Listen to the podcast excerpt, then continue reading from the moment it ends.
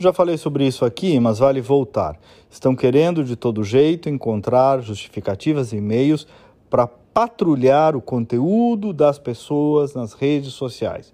Esse jogo também já não é mais disfarçado, não tem alegoria, ele é conflagrado, explícito. Tanto é que tem gente presa por causa das suas opiniões nas redes sociais. Esse cercamento começa já pelas próprias donas das redes sociais, as big techs, que decidiram avocar para si o papel da censura, de dizer o que é mentira, o que é verdade, de dizer o que é supostamente fake news ou não. Os donos da maquininha querem que a maquininha só sirva ao que eles pensam. É como se a Vivo passasse a controlar o que as pessoas falam no telefone. É como se a fabricante do microfone decidisse as palavras que nele serão ditas. É como se o dono do salão de festas impusesse as músicas do aniversariante. Claro, estou aqui fazendo caricaturas, mas é para mostrar o tamanho do absurdo, que é parecido. E esse mesmo ímpeto, vejam a força disso, vem também de setores do STF e do Tribunal Superior Eleitoral, que inclusive renovou a parceria com as plataformas digitais para alegadamente combater as fake news. Esse pessoal, me perdoem, desconfia, no mínimo, que o povo é burro. Acha também que foram as fake news que elegeram o Bolsonaro, mesmo depois de o PT ter quebrado a economia, ter gerado milhões de desempregados, corrupção, criminalidade aumentando, e aí, ah, não, o Haddad só perdeu por causa das fake news.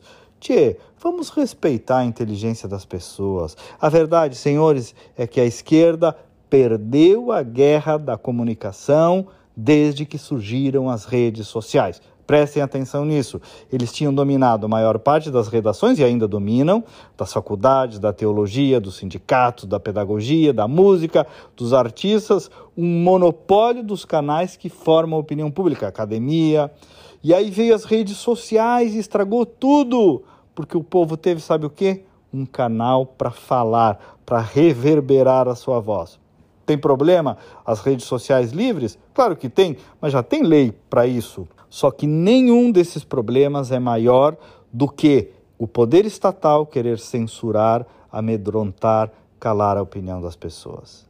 E vão fazer isso, gente, atenção, com um estandarte politicamente correto na frente, como sempre fazem, que nesse caso é o tal combate às fake news e quase todos os políticos, mesmo democratas, estão caindo nessa esparrela, nessa narrativa, de novo, a esquerda governando a narrativa.